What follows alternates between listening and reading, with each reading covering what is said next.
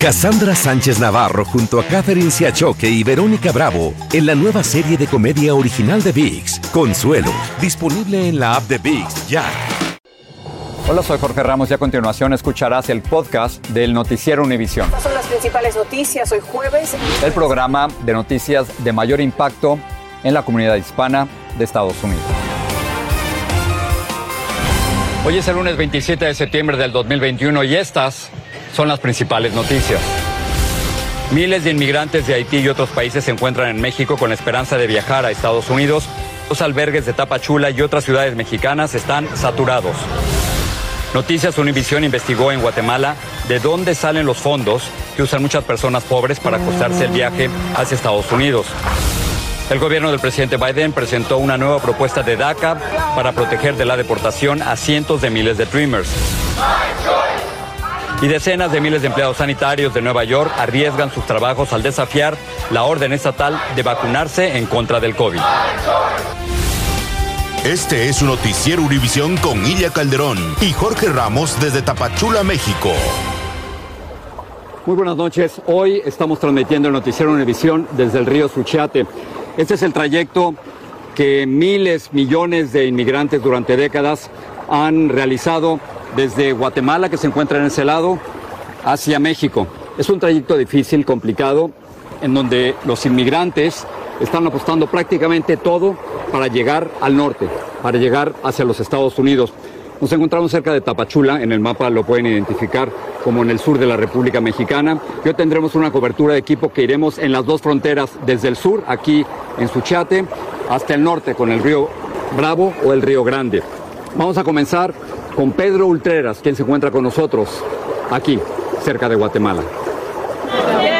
Las calles de Tapachula, Chiapas están abarrotadas de migrantes por estos días. Es aquí donde está la verdadera crisis migratoria en México. Y si bien aquí se encuentran de varios países, la gran mayoría son haitianos. Hay mucho, hay demasiado que está viviendo en la calle. En las afueras de Comar, la Comisión Mexicana de Ayuda a Refugiados, donde se tramitan las solicitudes de refugio por cuestiones humanitarias, hay un mar de migrantes todo el día. Algunos llevan meses esperando su trámite. Tengo una cita que yo tomaba desde hace como dos meses atrás. Esa cita me llegó por mi cuenta de Gmail me llega por 12 de noviembre. Para sobrevivir, muchos de ellos venden aguas o alimentos. Tratan de ganarse la vida como sea, porque nadie los ayuda. Nos dijo Antoine Collin, que llegó de Chile hace un mes y vende gaseosas y botellas de agua en la calle. Solamente tú, tienes que aprovechar, intenta algo para sobrevivir, pero si no haces nada, no llega dinero en tu casa. Y los albergues en Tapachula se encuentran a reventar. Ya no cabe un migrante más. De día o de noche siempre llega alguien pidiendo alojo. Algunas madres están desesperadas y sus niños enfermos. Acá tiene muchas personas, tiene muchos, todos los niños están enfermos. Por favor, necesito entrar. Tapachula se ha convertido en un cuello de botella para el migrante que su única intención es llegar a Estados Unidos, pero el gobierno de México, dicen quienes defienden sus derechos, no los deja pasar no se quieren quedar aquí en Tapachula. Aquí ellos mismos lo dicen que no hay trabajo, no hay condiciones para mejorar. A muchos de ellos los ha regresado inmigración del norte de México. Otros llevan meses varados en esta ciudad. El problema, dicen acá, es que todos los días siguen entrando por la frontera de Guatemala. Y estamos aquí a la orilla del río, se encuentra con nosotros también aquí en Tapachula. Pedro Ultreras, Pedro, quizás el nuevo fenómeno migratorio que vemos en zonas como esta es el paso enorme de inmigrantes haitianos. ¿Sabemos cuántos inmigrantes haitianos han estado llegando? ¿Alguien lleva la cuenta? Jorge, no hay una cifra exacta, se habla de miles, incluso los que están aquí en la ciudad de Tapachula, como se vio en el reportaje y como se puede ver aquí alrededor mío en el centro donde me encuentro. Esto me hace recordar un poco lo que vimos en Ciudad Acuña la semana pasada, pero aquí llevan ya muchos meses. Ahora, de acuerdo a Comar, la Comisión Mexicana de Apoyo a los Refugiados, hasta finales del mes de agosto se habían tramitado por lo menos 77.500 solicitudes para refugiados en este país, una cifra nunca antes registrada Dicen ellos que si esto continúa de esta manera, para cuando termine el año se van a registrar un poco más de 100 mil peticiones. Jorge, regreso contigo. Pedro, muchísimas gracias. Todos estos haitianos, por cierto, han cruzado por estas, estas balsas que aquí les llaman cámaras. Muchos llevan, por supuesto, eh, productos comerciales y vale dos dólares, es decir, que todos los haitianos que están cruzando tienen que pagar entre 1,50 y 2 dólares. Y ahora vamos a hacer algo que solo puede ocurrir en la televisión, que es vamos a saltar de, de este río al, río en el norte. Si ustedes ven un mapa, estamos en la parte de abajo de la izquierda, en el sur, y vamos a irnos hasta Reynosa, Tamaulipas. Ahí se encuentra Pedro Rojas y Pedro ha estado reportando sobre la enorme llegada de muchísimos inmigrantes, no solo haitianos, sino también centroamericanos, y esto por supuesto ha llevado al límite a los albergues. Vamos con Pedro. Esta es tu carpita. Esta es la humilde carpa que ha servido de vivienda por más de un mes a Eduardo Díaz y su hija Natalie en el campamento improvisado de migrantes de Plaza Las Américas en Reynosa, Tamaulipas. El lugar estaba rotado y en los últimos días decenas de haitianos se han sumado. Natalie, ¿cómo estás? Bien. ¿Cómo te sientes aquí? Un poquito bien. Vienen a regalar comida, aguas, todo eso y eso pues a Dios gracias primero y después a las personas que los regalan a nosotros. El gobierno municipal suspendió el servicio eléctrico y el acceso a tanques de gas para cocinar con el fin de evitar incendios o sobrecargas eléctricas. Pero las necesidades abundan. La situación podría empeorar porque en Monterrey, Nuevo León, a solo dos horas de distancia, hay miles de migrantes en albergues y usualmente desde allí parten a Reynosa. ¿Está dispuesta a esperar? Lo que sea necesario. ¿Tiene niños usted? Sí, ando dos niños. A menos de una milla está el albergue Senda de Vida. Allí el pastor Héctor Silva dice que tiene cerca de 1.200 personas y en los últimos días ha recibido más de 70 haitianos. Lamentablemente ya, ya estamos totalmente llenos, ya no hay ya no hay espacio.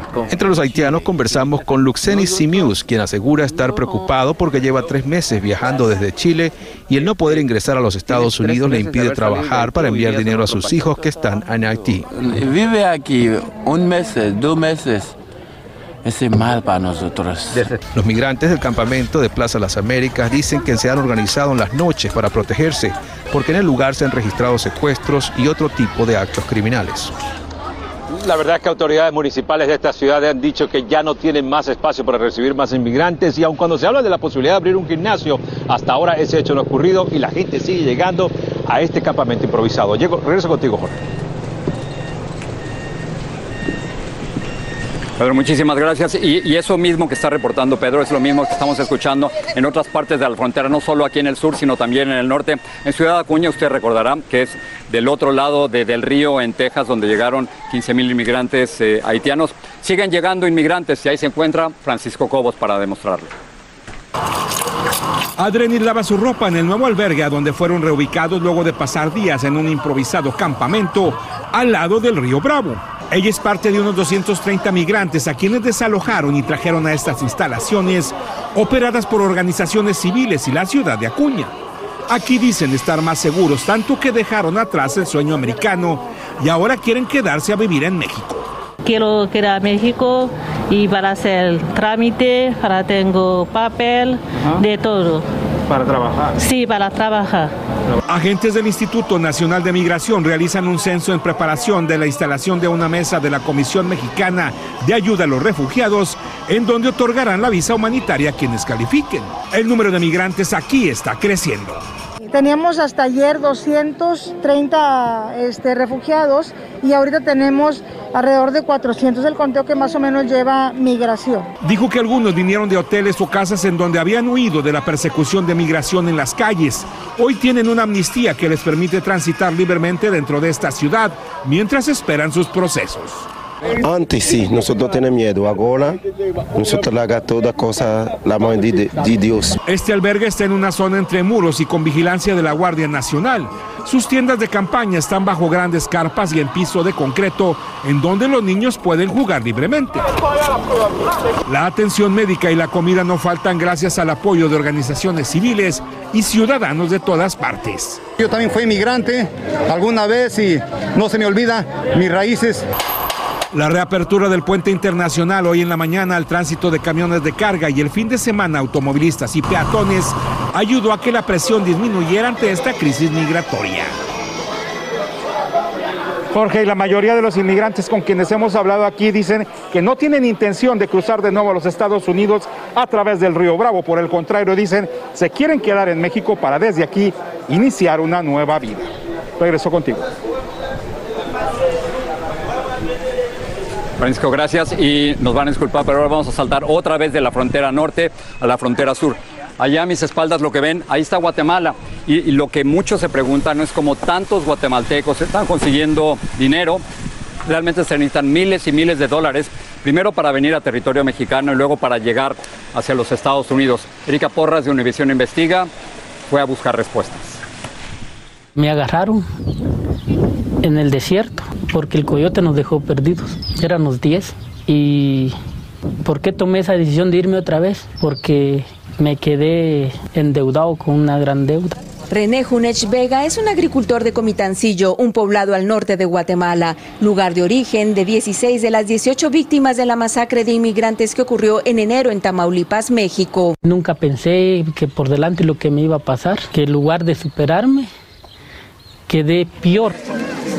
El caso de Vega no es aislado. Decenas de deportados de esta región lo han perdido todo en manos de una red de prestamistas ilegales que se queda con sus propiedades. La muerte no los libera de la deuda. ¿Quién va a pagar ahora? No tenemos dinero, solo que conseguimos para el maíz, solo para mantener los niños aquí. Muchos de estos terrenos, además de casas y automóviles, pasan a ser propiedad de los prestamistas, luego que los inmigrantes deportados se atrasan en el pago de los altísimos intereses que les cobran por el dinero entregado a los coyotes que los llevan a Estados Unidos. Los préstamos van de 3 mil a 10 mil dólares que los inmigrantes garantizan entregando escrituras de sus propiedades o de sus padres o abuelos. A las personas que desean migrar inclusive les cobran hasta el 25% eh, de interés, eh, lo cual sobrepasa las tasas límites establecidas. La mayoría de las víctimas de Tamaulipas había financiado su viaje con este tipo de préstamos. Sus familiares tendrán que pagar. Ahorita sí tenemos que ver cómo se paga y darle una buena cristiana sepultura a mi hermano. Ingrid es hermana de Marvin Tomás López, un futbolista conocido en la región que murió calcinado en Tamaulipas. El gol que él tuvo, que él mantuvo aquí, él, él hizo la lucha. Él mantenía a sus hermanas, él es el único hombre de la familia. ¿Se han dado cuenta ustedes? Hipotecaron sus casas donde vive. Desde Comitancillo, Guatemala, Erika Porras, Univisión. Mañana Erika tendrá la segunda parte de este reportaje porque la inmigración también es algo que te empuja del país. ¿Qué es lo que hace que tantos guatemaltecos estén saliendo de su país? Mañana aquí en el Noticiero Univisión y un poco más adelante, pero en el noticiero de hoy hablé con un coyote que no le gusta que le digan coyote y me dijo que prefiere que le llamen facilitador de oportunidades para inmigrantes. Hablaré con él un poco más adelante. Ilia, voy contigo. Más adelante regresamos contigo, Jorge. En el Noticiero Univisión estamos en todos los lugares y hablamos con todos los protagonistas de la noticia hoy sobre este fenómeno migratorio. Nos vemos más adelante. Entre tanto, regresamos a los Estados Unidos. El presidente Biden recibió la tercera dosis o el refuerzo de la vacuna de Pfizer. Se había aplicado las dos primeras dosis en el mes de enero y hoy aprovechó la ocasión para exhortar a los estadounidenses que no lo han hecho a vacunarse cuanto antes. Agregó que muy pronto la primera dama, la doctora Jill Biden, también va a recibir su refuerzo. En medio de una polémica, Nueva York implementa la vacuna obligatoria para los trabajadores de la salud. La administración Biden propone una medida para proteger legalmente el alivio migratorio DACA que beneficia a más de 700 mil jóvenes. Y el cantante Ray Kelly, R. Kelly, podría pasar varios años en prisión tras ser declarado culpable de graves cargos de tráfico sexual. Cassandra Sánchez Navarro junto a Catherine Siachoque y Verónica Bravo en la nueva serie de comedia original de VIX, Consuelo, disponible en la app de VIX ya. Estás escuchando el podcast del Noticiero Univisión. Hoy entró en vigor el mandato de vacunación para todo el personal médico de Nueva York y la medida está en medio de una gran polémica. Aunque la mayoría del personal sanitario ya se vacunó, todavía hay miles que se niegan a hacerlo y por lo tanto están bajo la amenaza de perder sus empleos. Desde Nueva York, Blanca Rosa Vilches nos presenta las dos caras de esta controversia. En los alrededores de los hospitales públicos de la ciudad es el tema de conversación entre los pacientes y los trabajadores de salud que a partir de hoy tienen que vacunarse o podrían perder su trabajo. Desde el principio que llegaron la vacuna yo de una vez me la puse. Tuvo sus dudas al principio, dice, pero a pesar de estar vacunada no está de acuerdo con las nuevas medidas. Yo creo que nos, la autoridad no tiene que decirnos, eso son cosas de nosotros para cuidarnos nosotros, cuidar a nuestros hijos y cuidar a los demás. La gobernadora dice tener en su plan de contingencia el traer a la Guardia Nacional si hay escasez de personal sanitario por posibles renuncias o despidos. Es una enfermedad que tenemos que pararla y la forma de pararla es la vacuna. Los pacientes tienen su propia opinión. Porque es una responsabilidad de todo el que brega con la salud. Y de nada vale que yo esté vacunado y usted no. Entonces sí una responsabilidad. Estoy de acuerdo. Esta enfermera trabaja en la sala de emergencia. No creo que por eso tengamos que perder nuestro trabajo, dice. Los están obligando a ponerse la vacuna por protección propia. Eso. Si no se la ponen, ¿usted cree, cree que las autoridades tienen el derecho de despedirlos? No creo que estaría bien, no creo. Yo pienso que es personal. Se estima que el 16% de los 450 mil trabajadores de salud en el estado de Nueva York no están vacunados, es decir, 70 mil de ellos. Las autoridades dicen que algunos trabajadores de salud se vacunaron durante este fin de semana y que no pierden las esperanzas de que continúen haciéndolo en las próximas horas. En la ciudad de Nueva York, Blanca Rosa Vilches, Univisión. Un jurado encontró hoy al cantante R. Kelly culpable de varios cargos relacionados con el tráfico sexual. Los cargos se basaron en el uso de su estatus de estrella de la música durante un cuarto de siglo para abusar sexualmente de mujeres y niñas menores de edad.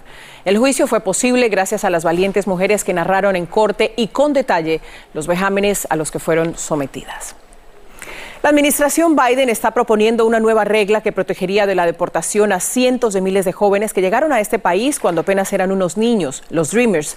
La propuesta llega después de que en el Congreso se enfriaran las perspectivas de una legislación para protegerlos, pero se teme que la nueva regla también enfrente desafíos legales. Luis Mejid nos explica. El futuro de más de 700.000 Dreamers está en juego. Las demandas contra el programa que los protege alegan que es ilegal porque el gobierno no lo publicó ni pidió comentarios públicos. Es lo que siempre se necesita hacer cuando se quiere instalar o seguir un programa público. Mañana el Departamento de Seguridad Nacional planea hacer precisamente eso, publicando las reglas en el registro federal y dando 60 días para oír comentarios. El formalismo debilita los argumentos de quienes se oponen a DACA pero está lejos de ser la solución que Dreamers como Jorge Herrera demandan. No es completamente sólido y no es algo, algo que nos va a dar un paso a la residencia y creo que es lo que estamos buscando. El secretario de Seguridad Nacional no podía estar más de acuerdo. Al anunciar la actualización de las reglas, Alejandro Mayorgas dijo, insto al Congreso a actuar rápidamente para proporcionar a los Dreamers el estatus legal que necesitan y merecen. La actualización de las reglas es ahora todavía más importante después de que la parlamentaria que asesora al Congreso decidió que la legalización de los Dreamers no puede ser incluida en el voto de reconciliación del presupuesto que tendría lugar esta semana.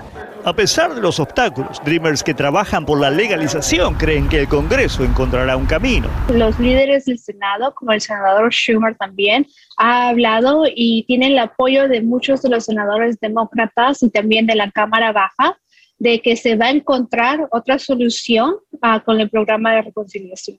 No hay que cerrar la puerta. Sin demasiado tiempo, hoy para los Dreamers la puerta está apenas entreabierta. Esta semana se definirá si la cierran o no. En San Francisco, Luis Mejía, Univisión.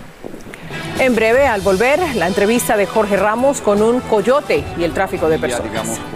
Cassandra Sánchez Navarro junto a Catherine Siachoque y Verónica Bravo en la nueva serie de comedia original de VIX, Consuelo, disponible en la app de VIX ya. Sigue este podcast en las redes sociales de Univision Noticias y déjanos tus comentarios. Facebook suspendió temporalmente los planes para crear una versión de Instagram para menores de 13 años y esto ocurre por el creciente rechazo y preocupación de padres y también de expertos que alegan que Instagram podría causar ansiedad y problemas de salud mental en los preadolescentes. La empresa dijo que quiere tomarse el tiempo necesario para hablar con ellos y llegar a un mayor consenso sobre cómo avanzar con el Instagram infantil. Patricia está lista con un adelanto de la edición nocturna. Claro que sí, gracias Silvia. Bueno, esta noche hablaremos de lo que pasa en Nueva York porque el Estado y la ciudad anunciaron un fondo de 27 millones de dólares para indocumentados que fueron afectados por el huracán Ida y que no reúnen las condiciones para recibir la ayuda de FIMA. Les vamos a contar cuáles son los requisitos que deben cumplir para acceder a esta ayuda.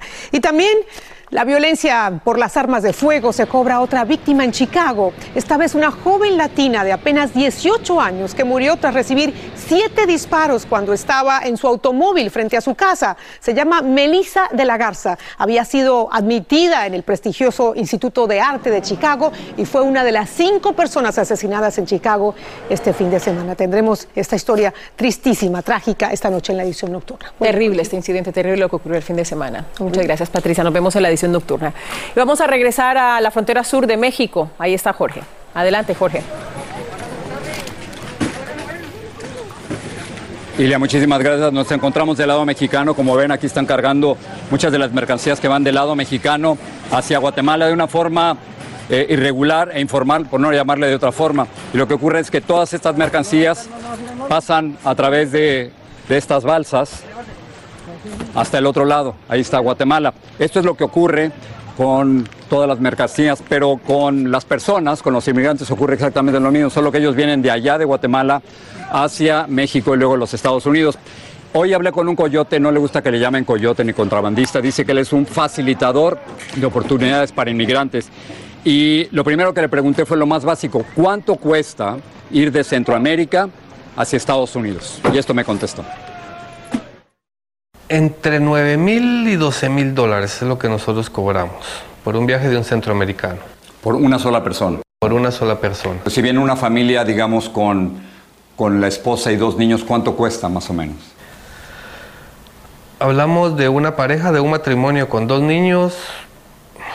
Los precios ahí pueden variar un poco. Estamos hablando que se les podría dejar a ellos hasta en 12 mil o 25 mil dólares por llevarlos. La, la familia completa. ¿Cómo se paga? El viaje que nosotros ofrecemos es un viaje hasta Houston o hasta en Dallas, Texas. Ahí se le, se le entrega a los familiares, a las familias que están, que son los que regularmente depositan el dinero de Estados Unidos para esta parte de México. Cuando hablan de gente como usted, muchos se refieren como coyotes. ¿Cómo se siente usted con ese nombre? Pues mal, yo creo que podrían llamarme un facilitador de oportunidades a mí.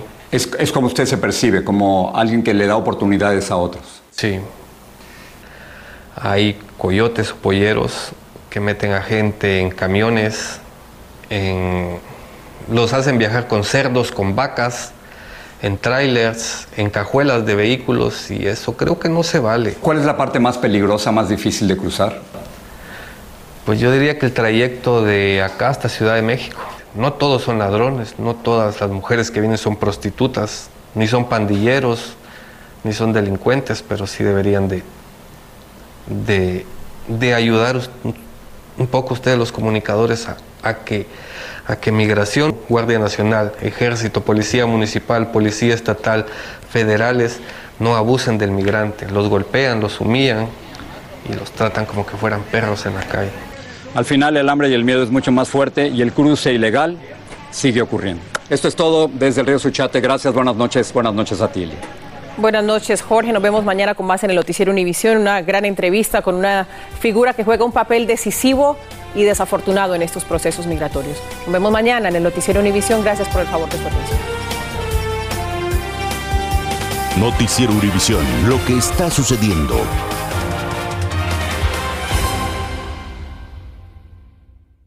Cassandra Sánchez Navarro junto a Catherine Siachoque y Verónica Bravo en la nueva serie de comedia original de VIX, Consuelo, disponible en la app de VIX ya.